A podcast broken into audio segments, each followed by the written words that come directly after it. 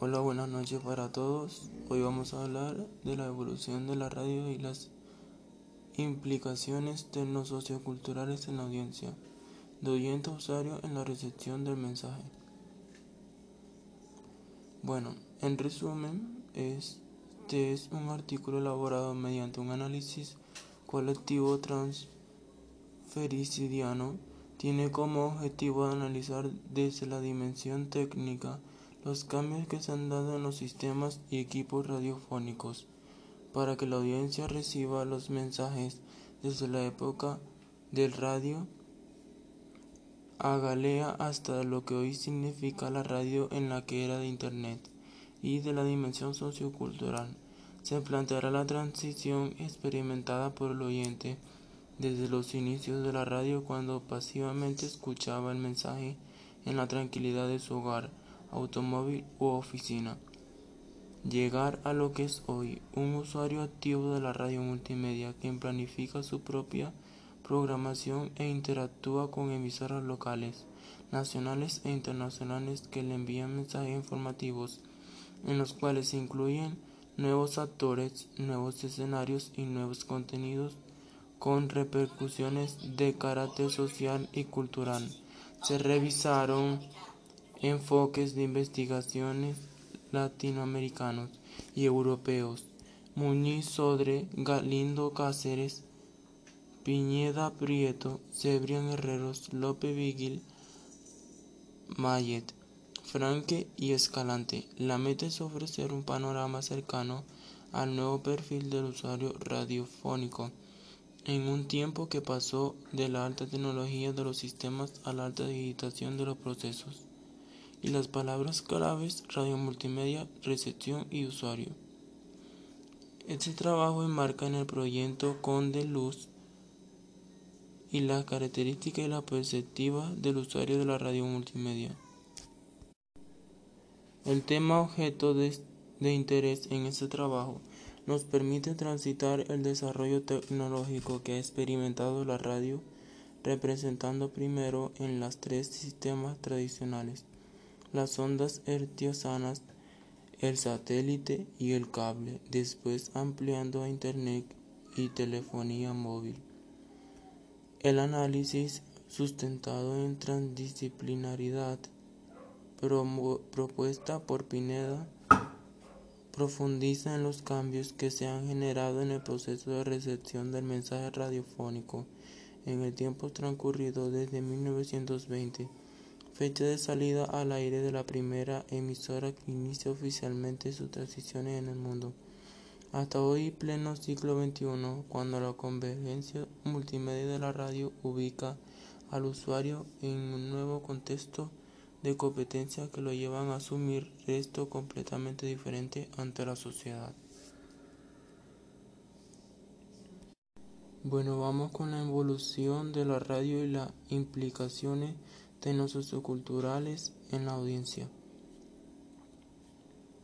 La radio vive uno de sus momentos más cruciales y complejos, tal vez novedosos para algunos, pero no para otros quienes por referencia saben y reconocen que este medio es su proceso de recepción, lleva nuevamente a los usuarios a asumir hábitos similares a los del antaño cuando para el disfrute de un buen mensaje radiofónico había que acudir a los auriculares o audífonos. Con el correr del tiempo, la radio ha evolucionado y con ello también los sistemas de recepción de los viejos auriculares en los tiempos de la radio ajena y los grandes decorativos aparatos radiofónicos.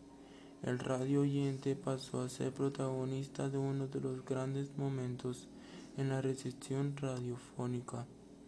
La aparición del tránsito el descubrimiento que cambió el contexto para el disfrute de este medio y que permitía llevarlo consigo a la playa, al campo y hasta su sitio de trabajo. Hoy la historia de la recepción Hoy la historia de la recepción radial abre una nueva página. la radio multimedia que remonta otra vez al uso de los auriculares y que nos lleva a pensar que los hábitos de recepción radial deben ser similares a lo que en sus inicios fue la audición de este maravilloso invento.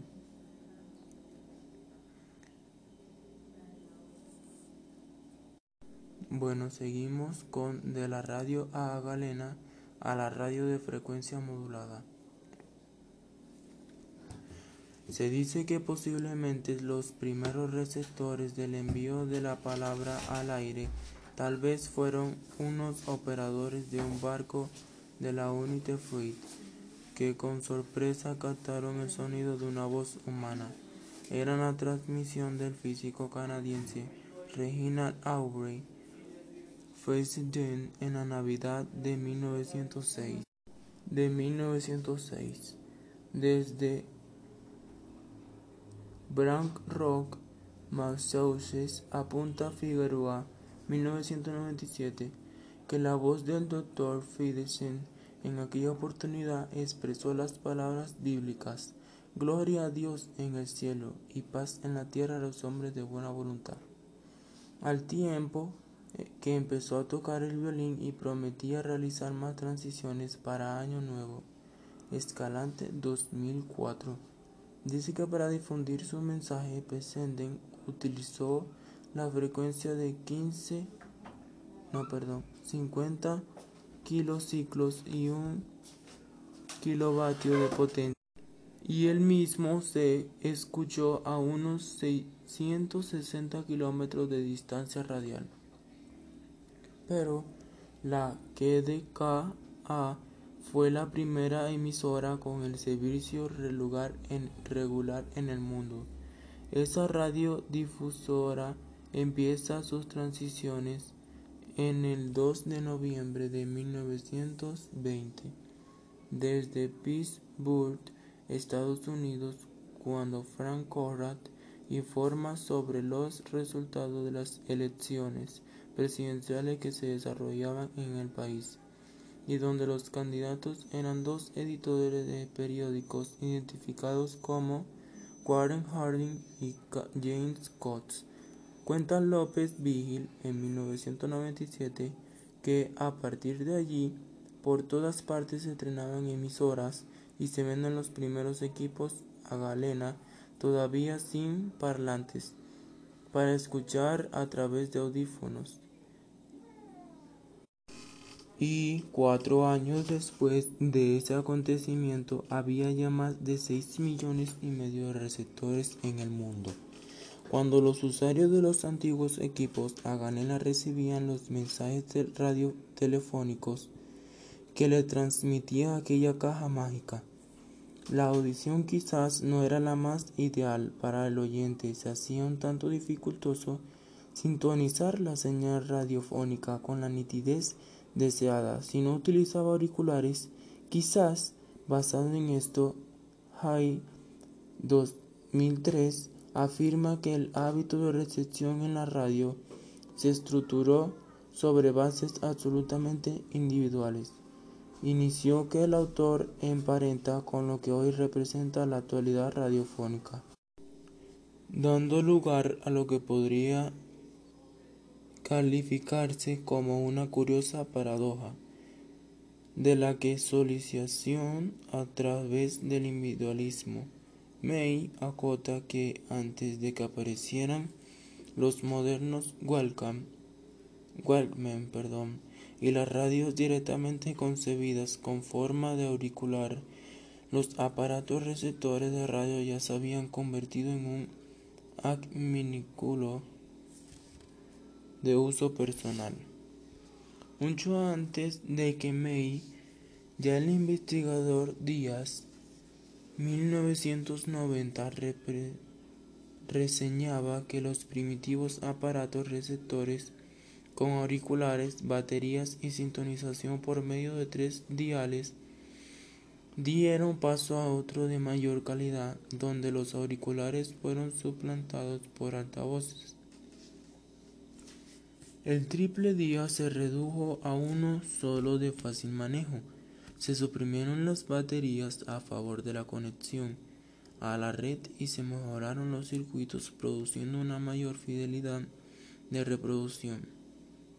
Añade Díaz Mansidor que las mejoras de las tecnologías, los altavoces hicieron posible una audición colectiva en contraste con la individualidad de los auriculares.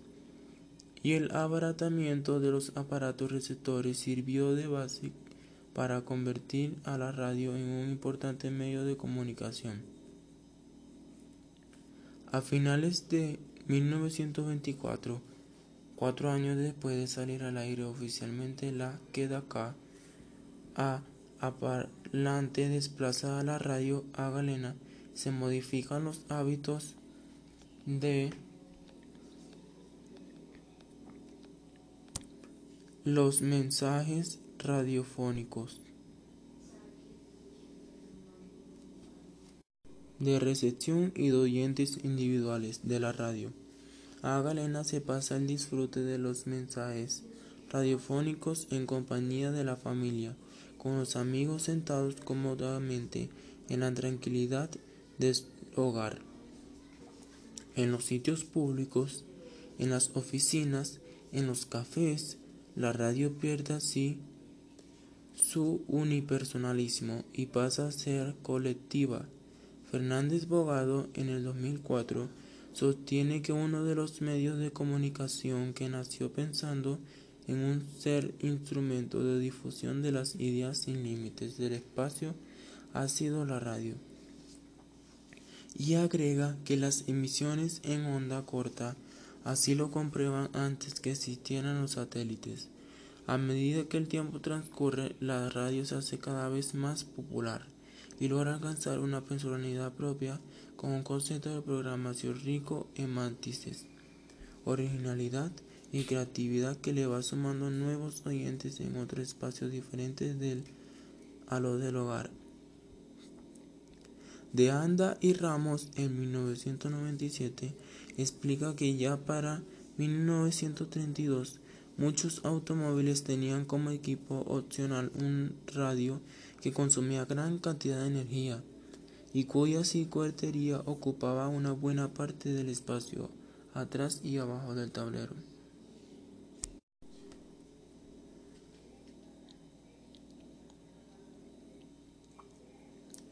Bueno, y seguimos con la evolución de la radio y las explicaciones no socioculturales en la audiencia.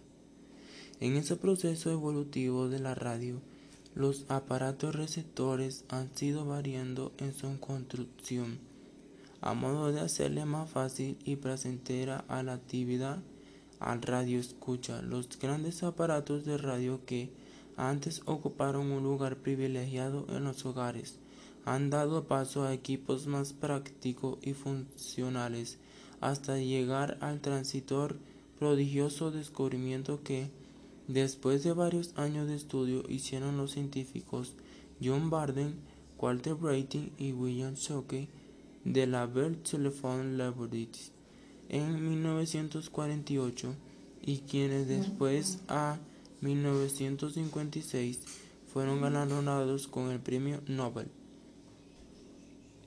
El descubrimiento del transitor hizo que la recepción de los mensajes radiofónicos no fuera ya una exclusividad para los oyentes en el seno familiar, sino también con los compañeros de trabajo en la fábrica y con los amigos en sitios diferentes como la playa, la montaña y hasta en sus largas caminatas para ejercitarse.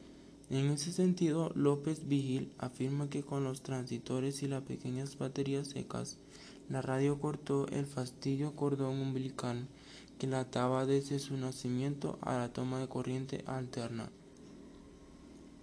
No más cables para la recepción. La radio ahora cabía y se trasladaba en un bolsillo, en una cartera, como cuando se pasó del reloj de pared al de pulsera. La nueva radio portátil se volvió disponible en todo lugar y momento, de día y de noche, desde la ducha hasta el automóvil, para quien va de paseo y para quien se mete con ella a la cama. La portabilidad y economicidad que representa el transitor hizo que la radio también se convirtiera en un compañera indispensable del campesino que en su arduo trabajo de traslada a cuesta sin que represente para él una carga pesada, como también lo hace el fanático del evento deportivo cuando va al estadio de béisbol a ver su equipo favorito. El, el anciano en su lecho de enfermo o el ama de casa que la lleva consigo de un lugar a otro, para que la haga más agradable en el trabajo en el hogar. En la evolución de la radiofusión hay otros cambio que llevó mucho más tiempo ponerlo en práctica, pero que también tuvo gran influencia en los ámbitos de recepción por parte del usuario en el caso de frecuencia modulada o FM. Díaz Mansidor sostiene que la modulación de frecuencia era ya conocida desde comienzos del siglo XX, pero fue desarrollada en el decenio de los 30. Se dice que las tres primeras décadas de frecuencia modulada fueron significativas en cuanto a los experimentos de laboratorio que se desarrollaron pero no se hicieron aplicaciones comunicacionales para la radio. Por un lado debido a las presiones que ejercían las estaciones AM y por el otro porque la transmisión electrónica de imágenes a distancia, es decir, que la TV absorbía la industria de esa época. Edwin Howard Armstrong fue uno de los primeros en darse cuenta de las bondades de que la frecuencia modulada brindaba para superar la deficiente calidad de la transmisión en amplitud modulada y en 1933. Con la colaboración de RCA Radio Corporation of America desde Nueva York realizó una emisión experimental en frecuencia modulada. Figueroa apunta que en el año 1938 Armstrong desarrolla los estudios técnicos para poner en práctica la frecuencia modulada, pero no es hasta que en 1946, cuando empieza a transcurrirse emisoras de este ciclo, para las emisiones de FM se asignó la banda VHF muy alta frecuencia, debido a que la de media frecuencia se encontraba saturada porque era la que se utilizaba para las emisiones de la radio de amplitud. Modulaba la ubicación de la radio FM en esta banda repercutió negativamente en su difusión masiva. Los oyentes se, se veían imposibilitados de captar la señal de las emisoras FM en sus tradicionales receptores de radio. Esto les obligaba a adquirir aparatos especiales que fuesen capaces de sintonizar las señales que se emitían en la banda de muy alta frecuencia o VHF. Aparatos que eran muy costosos debido a la complejidad de los circuitos de modulación en frecuencia, en principio la audiencia no notaba una diferencia muy marcada entre la AM y la FM.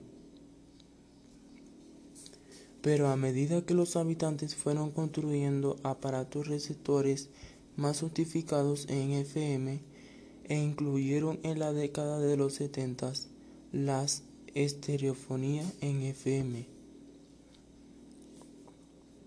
La diferencia en el sonido de ambos sistemas se fue haciendo cada vez más notoria y significativa para los oyentes quienes se mostraban cada día más interesados y ávidos de escuchar la programación musical que les brindaban las estaciones de frecuencia modulada para no perder del todo sus masas de oyentes. Las radiodifusoras AM se vieron obligadas a retomar los formatos hablados, los cuales habían desechado prácticamente de su programación en la década de los años 50. Con la banda de frecuencia modulada, nace la radio especializada en la década de los 50 y esta se generaliza en los Estados Unidos en los años 60 y en, los años 70. Según Martínez Costa y Moreno Moreno de 2004, la radio especializada no es más que el modelo de la programación que incluye contenidos monotemáticos destinados a un segmento específico de la audiencia, reconocible por determinadas propiedades sociales como la edad, el sexo, la clase social, a nivel cultural, gustos, preferencias, hábitos de consumo, a diferencia de la radio tradicional. La radio especializada no basa su objeto de captación de audiencia únicamente en la cantidad de oyentes, sino en el tipo de oyentes, tratando de descubrir sus gustos y expectativas. Al salir al mercado, la radio de frecuencia modulada y con ella la radio es especializada. Los oyentes empiezan a buscar en el día aquello que más les interesaba para satisfacer sus preferencias y sus gustos culturales. Tomando en cuenta esta situación, los pioneros de este tipo de emisoras en Estados Unidos empiezan a dar respuesta a esta demanda y fundamentan su programación en gustos particulares basados sobre todo en la música y específicamente en ritmos muy puntuales como el rock y el pop, dando origen así a las primeras fórmulas musicales consideradas con el paradigma de la especialización y que posteriormente dio como resultado audiencias cada vez más exigentes. En la etapa de 1960 y 1970, la radiofrecuencia modulada va sumando mayor popularidad gracias a la calidad del sonido, a la respuesta en el mercado de aparatos receptores con sintonización AM, FM y a la especialización en la oferta programática, todo lo cual contribuye a que la frecuencia modulada adquiera una identidad propia. Franket en el 2003 dice que la expansión de la FM permitió la entrada en el panorama radiofónico de nuevos actores y además consiguió llevar, llegar a los jóvenes que se sentían atraídos por los nuevos programas de matriz musical. Debido a también a la señal estereofónica idónea para los formatos musicales. Prieto en el 2001 estima que el surgimiento de la FM contribuyó a la expansión de la radio comercial, no solo en Estados Unidos, sino también en muchos países de América Latina. La aparición de FM con una mejor calidad de sonido que las emisoras de amplitud modulada. Incluyó la aparición de la FM con una mejor calidad de sonido que las emisoras de amplitud modulada. Influyó significativamente para que salieran al aire, sobre todo emisoras de tipo musical, que causaron gran impacto en el público. Pero la radio FM no se quedó solo en lo musical, sino que amplió la oferta programática y puso en marca otros formatos fundamentados en contenidos concretos como la información, la salud y el deporte, entre otros. Esto hizo que la mayoría de la radio escuchas de las emisoras de amplitud modulada se fueran a la banda asignada a la frecuencia modulada, para no retornar a sus emisoras tradicionales, especialmente los jóvenes y los llamados adultos contemporáneos, atraídos en gran medida por la calidad del sonido y de las transacciones en FM. Hoy día continúa siendo así una gran mayoría de oyentes de radio casi en su totalidad jóvenes y adultos contemporáneos, tanto hombres como mujeres, siguen fieles a la programación que difunden las radios fusoras de frecuencia modulada. Bueno, seguimos con la radio digital. Las esperanzas y la incertidumbre que se han depositado en la radio digital ha hecho que las implantaciones de este sistema no se haya logrado de manera inmediata. Razón más que suficiente para que muchos opinen que todavía quedan varios años de convergencia de estos sistemas con el analógico, el logro de la digitación en la difusión radial viene a representar una verdadera revolución en el desarrollo de este medio y un gran paso en los hábitos de recepción, pues de oyente exclusivo de un mensaje unisensorial pasa a convertirse en un usuario de un medio en el cual no solo recibe el mensaje a través del sentido del oído, sino que paralelamente le suministran informaciones textuales y gráficas que pueden ver en una pequeña pantalla de cristal líquido. A la par, este sistema amplia la cobertura, incrementa el número de programas, ofrece una recepción móvil mejor y brinda la posibilidad de sincronizar la misma emisora sin cambiar el dial en todo territorio regional o nacional. En comparación con otros sistemas, la radio digital ofrece al usuario innumerables ventajas desde una calidad de sonido incomparable, sin ningún tipo de pérdida igual a la de la CD, hasta una recepción nítida sin interferencias ni pérdida de señal. Quien sintonice una radiodifusora digital podrá circular con su coche por cualquier parte y no tener que estar buscando o cambiando de emisora por falta de cobertura. También se dan otros elementos de valor añadido que van incorporados a la tecnología digital y que suponen de valor añadido que van incorporados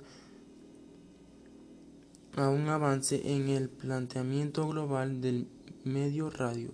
Incluso ofrece nuevas posibilidades de financiación, diversas ofertas complementarias de información de imágenes, como lo sugiere Ejido.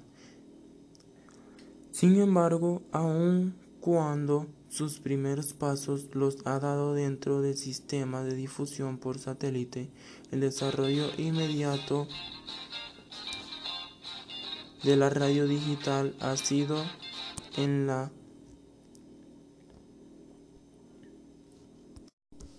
en la difusión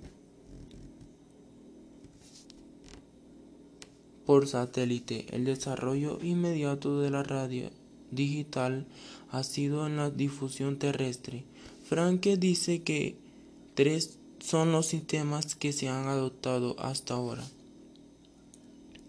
En Europa, el estándar euro que euro Eureke 146 DAB Digital Audio Broadcasting.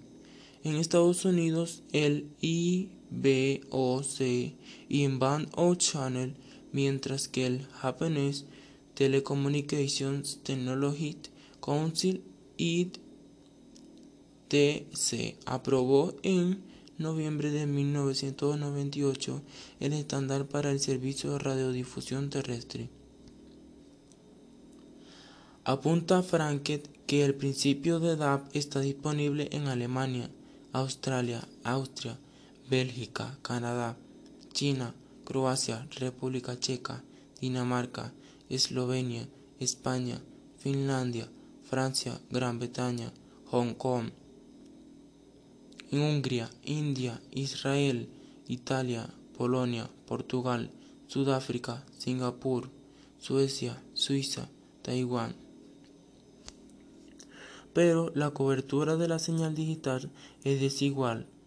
Franke agrega que el éxito de DAB en Europa dependerá de la presencia de una voluntad política e industrial que garantice una implantación generalizada, aunque algunos aspectos técnicos no se han resuelto todavía, como la necesidad de disponer de más expertos durante la inmigración al digital.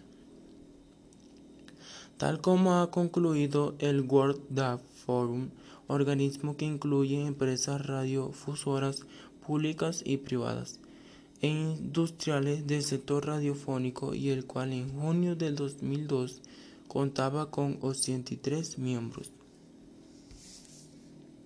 El sistema de ABEP requiere la dedicación de nuestras bandas, aporta una mayor calidad y capacidad de difusión, incluso para aquellos equipos móviles de recepción, es flexible para transmitir voz, datos y multimedia, e incrementa el número de canales y es válido para las emisiones de tipo terrestre y para el satélite, según lo señala Cebrián Herreros.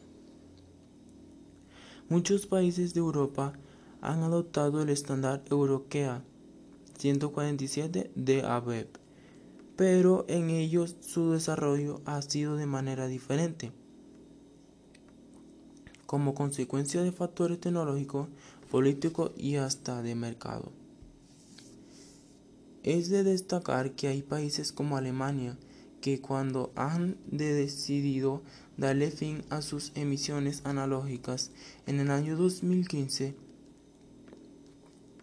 no apoyan la adopción de un sistema estándar debido a los costos y para no asumir el riesgo que significaría la pérdida de la licencia en recorrido hacia la digitación. Igualmente cabe recordar que en cuanto a la renovación de las concesiones existen diferencias desde el punto de vista jurídico entre países, mientras en Gran Bretaña la renovación de las concesiones debe hacerse cada 12 años, en España cada 10 y en Francia tarda solo 5 años.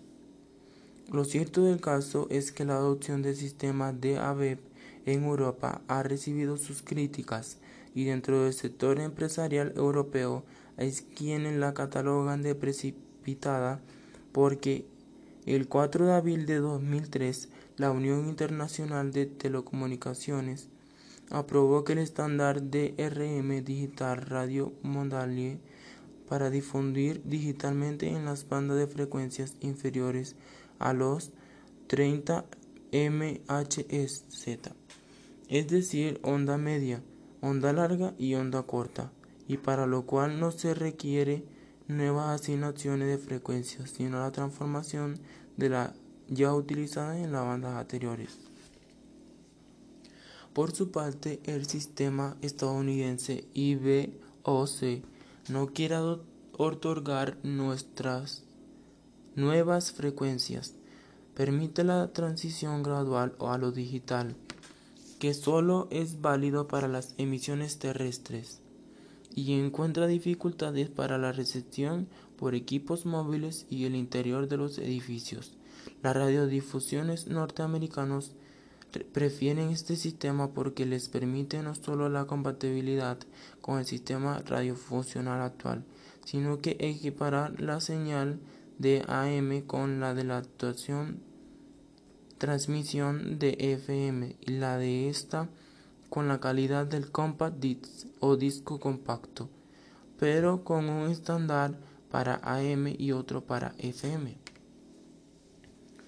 Entre tanto, el sistema aprobado por Japanese Telecommunications Technology Council y eh, TC permite un sonido de alta calidad, una establece recepción en movimiento, los servicios multimedia, el uso efectivo de las frecuencias disponibles y por su parte en el MPEG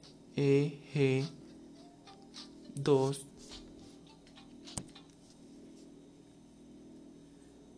una excelente calidad de la señal de audio, la incorporación de servicios de datos y la posibilidad de la utilización de los sistemas de multiplexión.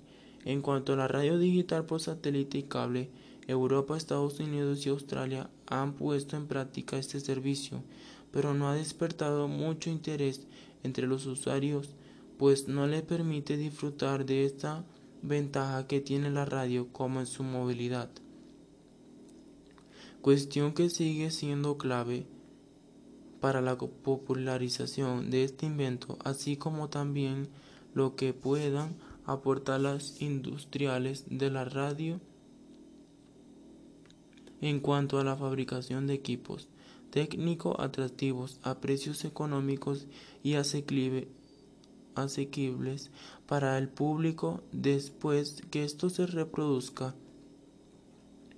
El éxito o fracaso de estas radiodifusoras dependerá de la programación que transmitan y la alternativa que ofrezcan a todos sus usuarios.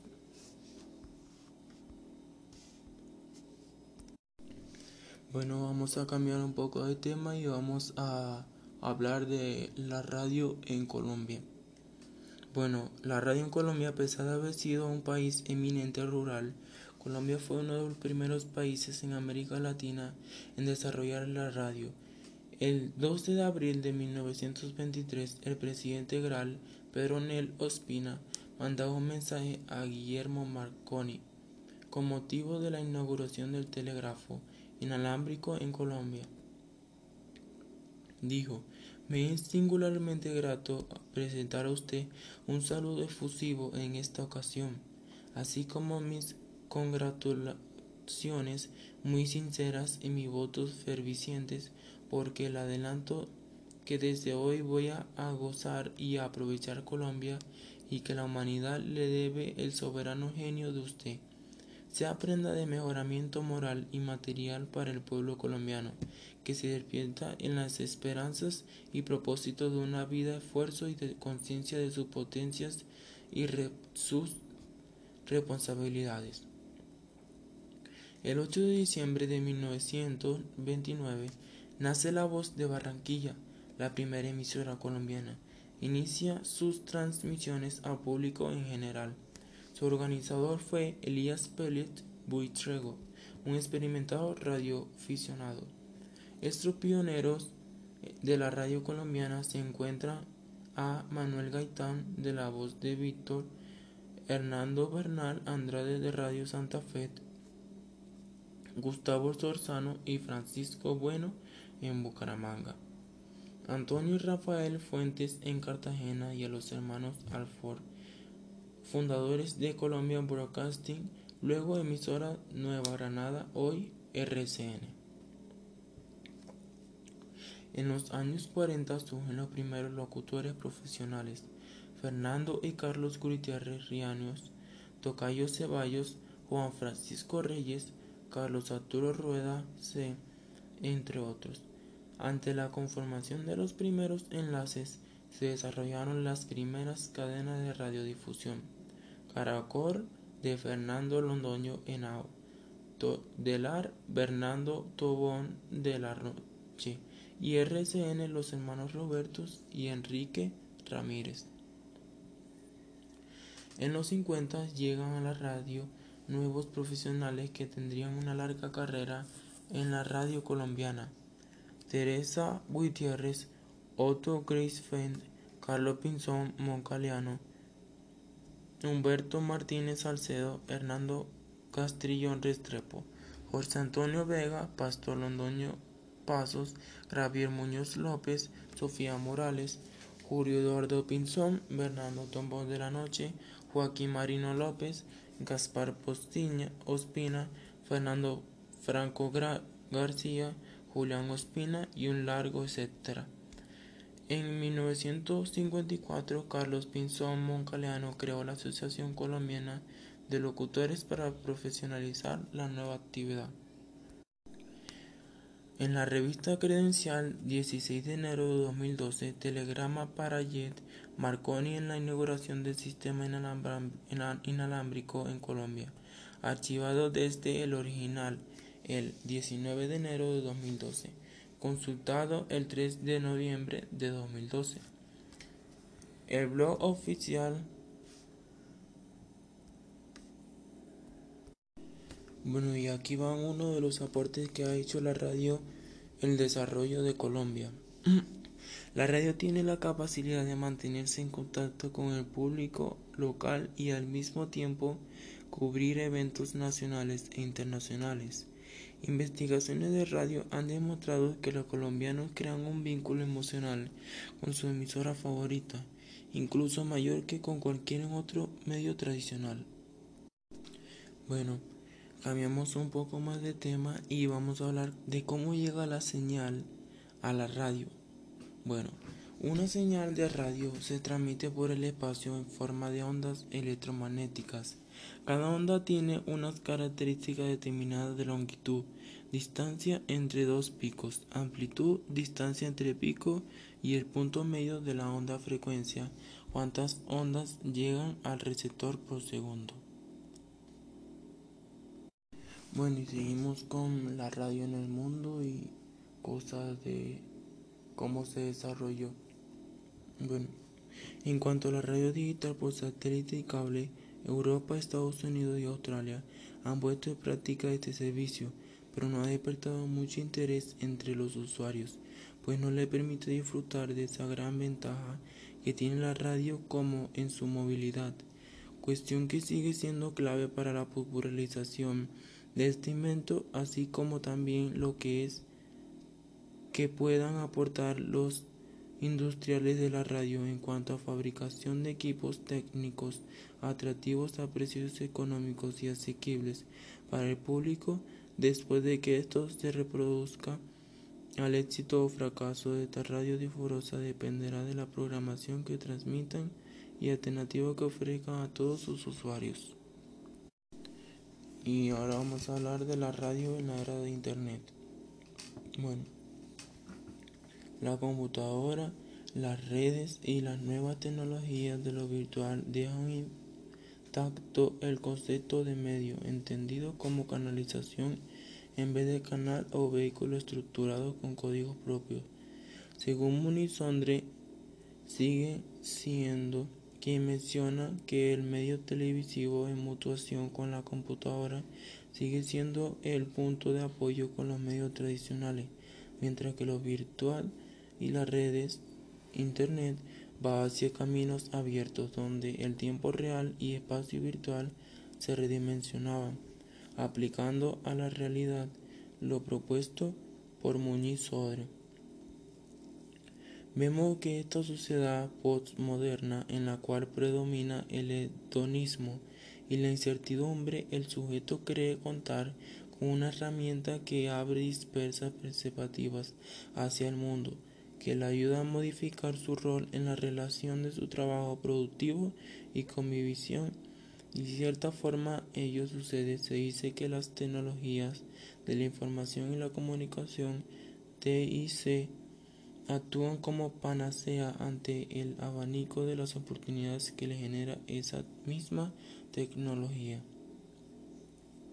El sujeto cierra sentido de la vista y se deja llevar por la abundancia de relaciones e interacción comunicacional y las consecuentes redes sociales en las que se desarrolla y comparte sus hábitos, pensamientos, ideología y discurso. La era de Internet y la temática son las grandes propulsoras de esos cambios radicales que se están operando en la radio y en la mentalidad de la radio escucha este último acostumbrado a mover la perilla del transitor para irse de una emisora a otra, tiene ahora la posibilidad de crear su propia radio personalizada, seleccionando las canciones de su referencia, ubicándolas de acuerdo a cómo las quiera escuchar en el momento que las apetezca. En la relación con este tema, Cibrián Herreros indaga sobre la forma actual de hacer o acceder a la radio. Sostiene Cebrián Herreros que hay dos vertientes, una que tiende a una concepción más amplia e marcada en la llamada radio personalizada programación por demanda, mientras que otra vertiente la observa con una concepción más restringida. La segunda opción pareciera mostrar que esta manera de consumir sonido no es radio, sino otra cosa que aleja el sentido de masa dispersa, que define la radio ante esta disyuntiva asumir posiciones a la ligera. Puede resultar un poco complicado y algo confuso. Lo sensato es dejar transcurrir el tiempo para ver con más claridad el perfil que va tomando el comportamiento de los usuarios y la implantación de estos modelos. Tortello considera que la aparición de las funciones de Internet aplicadas a la radio no implica la muerte de la inmediatez de medio, pero significa que la aparición de nuevos formatos de la programación diaria las estaciones. Esta no solo tendrá que realizar programas musicales o de noticias para escucharse a una hora determinada, sino que estos programas podrán ser escuchados en cualquier momento cuando el usuario lo desee. Las emisoras de radio que funcionan a través de Internet tendrán que ir dando respuestas a todas esas solicitudes de nuevos usuarios, que a medida que avanza el tiempo tal vez sea más exigente en sus demandas y en la rapidez y la calidad de reprogramación. Recordemos que hoy el oyente radiofónico no es ya un ente pasivo, con la inclusión de sistemas, programas y tecnológicos digitalizados. El oyente puede redimensionar su papel e interactuar de manera constante y directa en la producción de un espacio, llegando a sugerir contenidos y acelerar la reseña determinado. Hecho noticioso de su interés en la página web de las distintas emisoras radiales que tienen este elemento como un valor agregado para mantener y consolidar su relación con ese público que quiere estar informado de lo que acontezca en su región y el mundo. Un ejemplo palpable es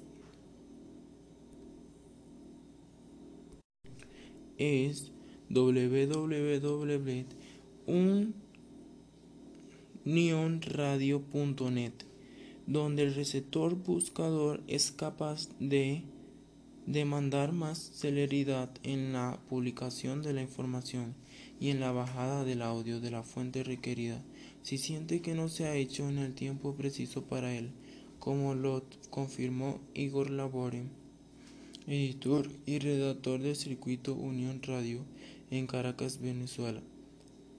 Los retos no son solo para las estaciones de radio, también lo son para los usuarios, quienes deben desarrollar nuevas habilidades y conocimientos para la altura de sus pares. Tal vez dentro de poco tiempo en el mercado ya estén a la venta y sea asequible para el consumidor radiotransitores portátiles con las funciones de un radio convencional pero que a su vez y entre otras posibilidades tengan las opciones que brinda la web y permitan sincronizar las emisoras AM y FM digitalmente y escuchar programas como noticieros musicales y radio revistas que fueron transmitidos a horas en las que no se pudo sintonizar a tiempo la estación.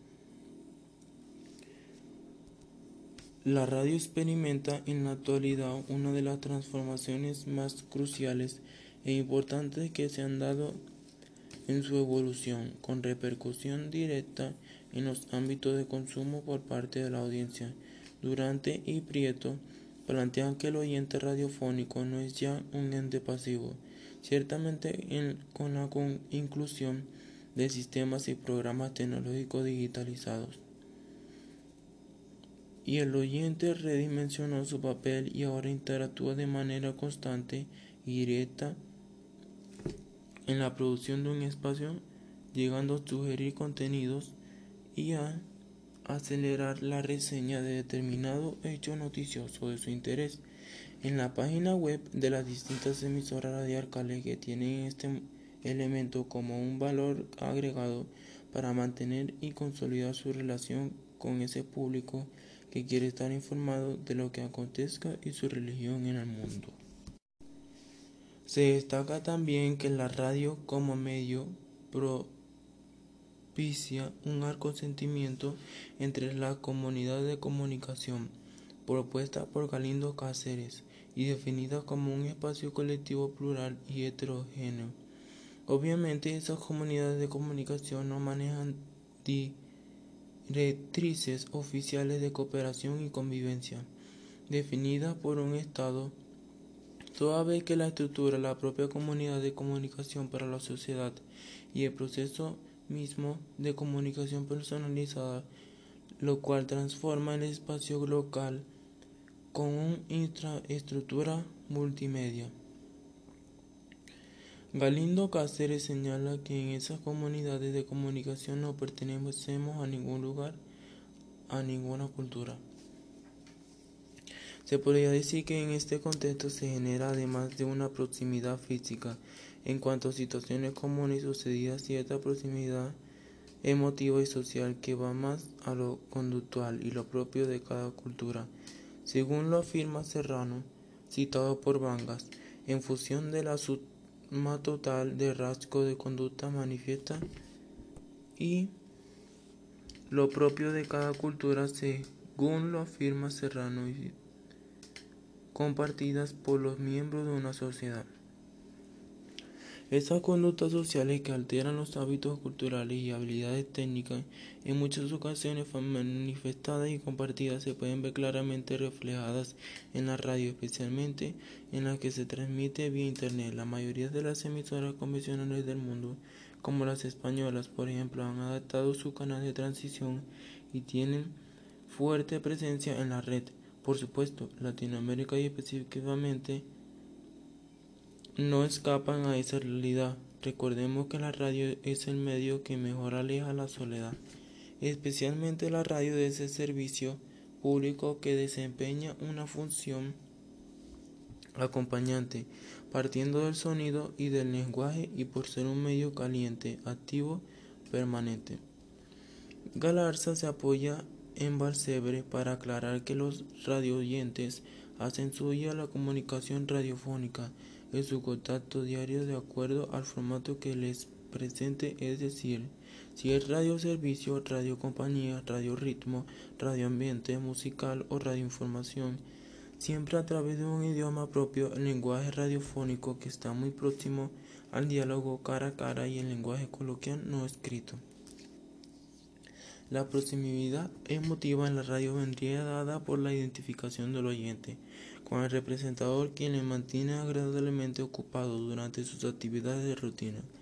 Y aun cuando al oyente le gusta oír, más le gusta hacerse oír, el locutor o actor radiofónico trasciende con su intervención mediática la dimensión personal para convertirse en símbolo, construye a convertir los actos individuales en hechos sociales, locutor, sin saber los Siguientemente, apela en construcciones retóricas. Juega con la palabra y las imágenes visuales y auditivas. Recrea situaciones de forma exagerada para que los oyentes se sitúen en ellas y se identifique. Galarza citando a Barea y Moltavillo refrenda esto afirmar que en la radio el destinario oye la palabra de otro en condiciones de gran proximidad sensorial, donde la voz se convierte en un signo naturista y de una enorme expresión humana. Evidentemente esto sucede porque se habla a un enorme concreto y no a una audiencia general. Se observa que el órgano del oído juega un papel relevante en el caso de las radioemisoras tradicionales que transmite vía ether. Vemos como aportes fundamentales de la proximidad emotiva y social. Los indicadores mencionados por Galaza, quien se apoya en sus autores como Belsebre y Barea, estos indicadores son el predominio de lo verbal o vocal. El rigor es la dicción, el grado de la formación del lenguaje, los aspectos de ritmo, prosodía y silencios, los formatos fónicos, el forzamiento del tono y del timbre, el respeto de los turnos de intervención, la riqueza de la información fonoestética, la creación de empatía y el derecho de comentar o de criticar.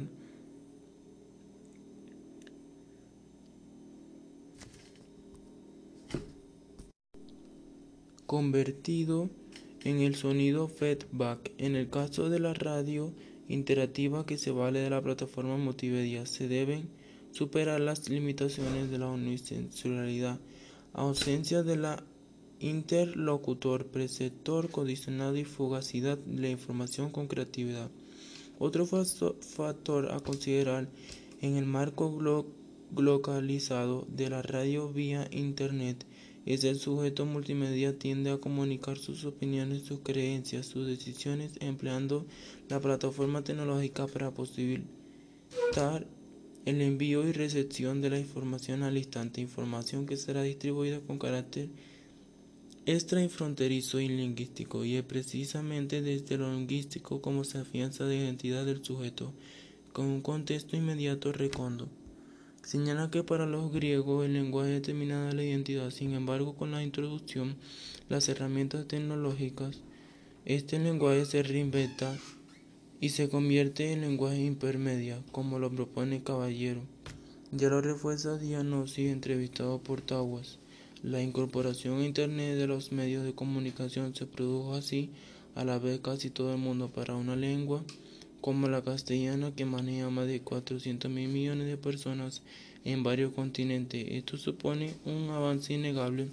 Nunca como ahora la unidad de la lengua se manifiesta se ha manifestado con una tan grande dimensión.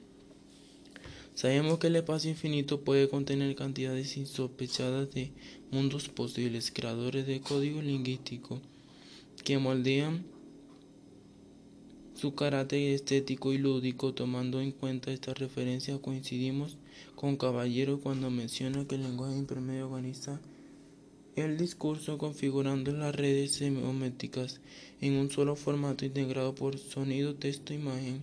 El lenguaje ya no es una mediación, sino el cemento de la regla. Según Lance, citado por Caballero, en esa emergencia de nuevas modalidades, para enlazar significados aparecen hipervínculos o links, así quien hace uso de los intermedios para pasar a ser autor un texto susceptible de múltiples interpretaciones y de construcciones. Bueno, y ahora hablaremos de la línea de tiempo en la evolución de la radio. El primer concepto de radio fue descubierto y creado por Alvan Edison, que fue llamado radioreceptor.